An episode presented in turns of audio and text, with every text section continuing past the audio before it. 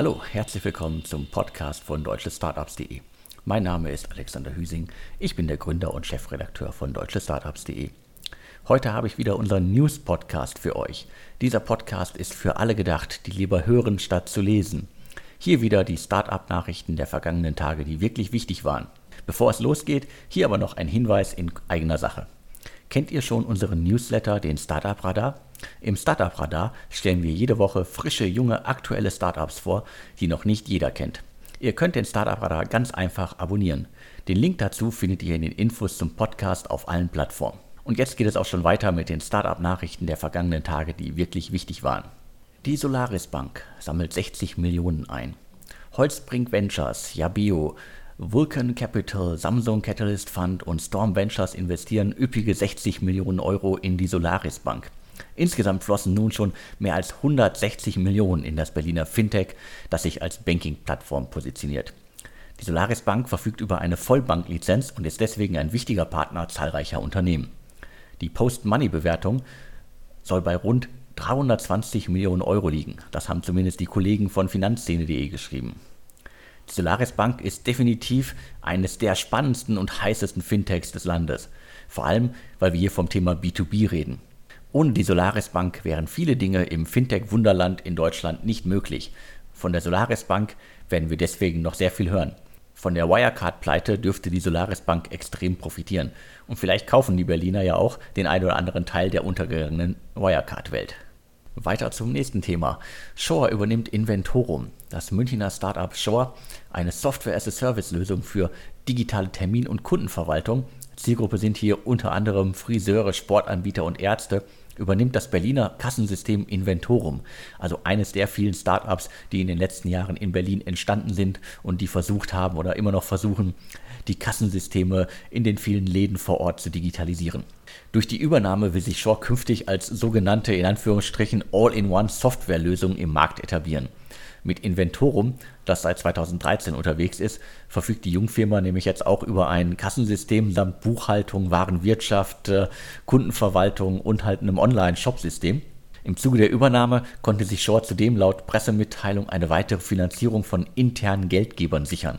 Details dazu gibt es leider nicht, aber ich kann hier gerne noch mal ein paar Hintergründe zum Unternehmen äh, runterbeten. Insgesamt flossen in den vergangenen Jahren bereits mehr als 35 Millionen Euro in Shore unter anderem von Funke Digital, also dem Medienhaus Funke, Metro, Power Ventures und den Zalando-Gründern. In Inventorum wiederum flossen über die Jahre schon mehr als 8 Millionen Euro, unter anderem vom Hightech Gründerfonds, Vogel Ventures, Berliner Volksbank Ventures und auch wieder von Funke Digital. Bei Shore 2012 gegründet, lief es im Jahre 2017 nicht besonders gut, also ist schon eine Weile her. Damals verkündete das Startup im Jahresabschluss eine wesentliche Unsicherheit in der Fortführung. Das Startup kriegte aber die Kurve, unter anderem mit einem Sparprogramm und ich glaube auch mit äh, einem Stellenabbau. Der Aufbau von Shore kostete bis Ende 2017, aktuellere Zahlen habe ich da leider nicht, aber bereits rund 30,6 Millionen Euro. Der Aufbau von Inventorum wiederum kostete bis 2018 rund 8,4 Millionen Euro. Somit dürften beide Unternehmen zusammen bisher mehr als 40 Millionen Euro verschlungen haben. Also ich denke, da macht eine Fusion, eine Übernahme auf jeden Fall Sinn. Shore kann sich jetzt nicht nur als Kundenverwaltung und Terminverwaltung positionieren, sondern seinen Kunden halt viel mehr anbieten. Und umgekehrt gilt das genauso, weil ein Kassensystem alleine, glaube ich, reicht nicht mehr. Dafür ist der Markt auch äh, viel zu fragil und viel zu zerklüftet. Und äh, man muss da wirklich schauen, welche Zielgruppe geht man genau an.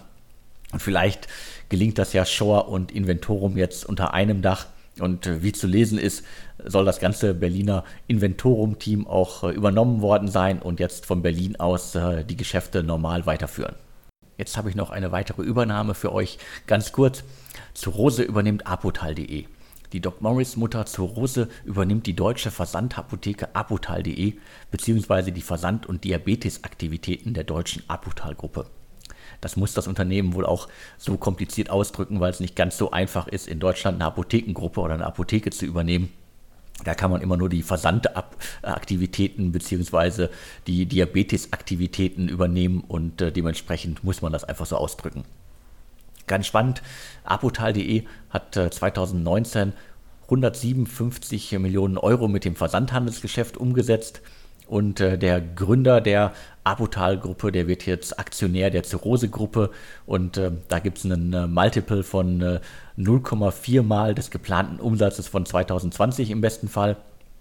Das Ganze ist auch deshalb spannend, weil die Zirrhose-Gruppe zuletzt halt wirklich einige Sachen übernommen hat. Ich glaube, Eurapon, äh, Vital Sana, Apo Rot und äh, Medpex waren so die letzten Übernahmen. Dementsprechend, da konsolidiert sich jetzt einiges auf dem Markt der Versandapotheken, der Versanddienstleister in dem Segment.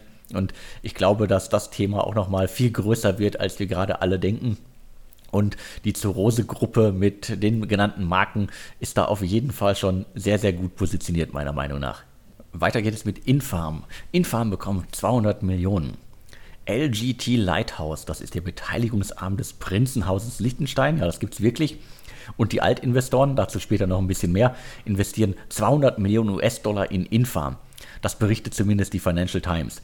Der Bericht ist aber so detailliert, dass man davon ausgehen kann, dass es tatsächlich stimmt. Bei Wirecard lag die Financial Times ja auch immer richtig, auch wenn es damals nur wenige wirklich geglaubt haben. Aber zurück zu Infarm. Das umtriebige Berliner Urban Farming Startup sammelte zuletzt rund 88 Millionen Euro ein. Darüber hatten wir im Insider Podcast damals auch gesprochen, wobei in dieser Summe auch eine üppige Finanzierungslinie für die Gewächshäuser enthalten war. Das muss man immer so ein bisschen differenziert betrachten. Also 88 Millionen, davon sind aber viele Sachen als Kreditlinie nur gezahlt worden. So, Infarm, was machen die überhaupt? Infarm entwickelt seit etlichen Jahren eine Technikeinheit im Bereich City Farming. Aldi setzt diese Gewächshäuser, wie man dieses tolle Wort City Farming auch nennen darf, inzwischen auch ein. Ich selber habe sie noch nicht gesehen, aber ich muss sie mir unbedingt mal anschauen. Ich habe bisher nur auf äh, Amazon Fresh, wie ihr ja alle wisst, wo wir immer fleißig Kunde sind, äh, äh die haben das auch im Angebot und da konnte ich zumindest mal die Produkte schon mal austesten. Aber gesehen habe ich die Gewächshäuser leider noch nicht im echten Leben. Jetzt nochmal zu den Investoren. Infarm wird bisher unter anderem von Atomico, Balderton Capital, Cherry Ventures und Triple Point Capital unterstützt. Also Infarm ist ohne Zweifel ein wirklich richtig, richtig großes und wichtiges Berliner Startup, auch wenn sich Gewächshäuser an sich erstmal unspannend und undigital anhören. Das waren dann auch schon die wichtigsten Startup-Nachrichten der vergangenen Tage. Noch mehr spannende Neuigkeiten aus der deutschen Startup-Szene könnt ihr im aktuellen Insider-Podcast mit Sven Schmidt hören. Die neue Ausgabe ist am Montag online gegangen und da sind zehn Themen drin, die ihr auf jeden Fall gehört haben solltet. Ich kann die gerne nochmal hier kurz anreißen. Wir sprechen unter anderem über das neue Konzept von Neufund bzw. die Beendigung des alten Konzeptes über die Pleite von Wirecard.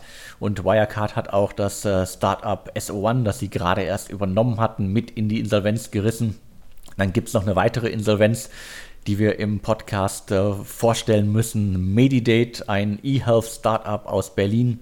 Die vermitteln Patienten Richtung Schönheitschirurgen, sind auch am Ende. Da gab es vorher aber auch schon viele Probleme.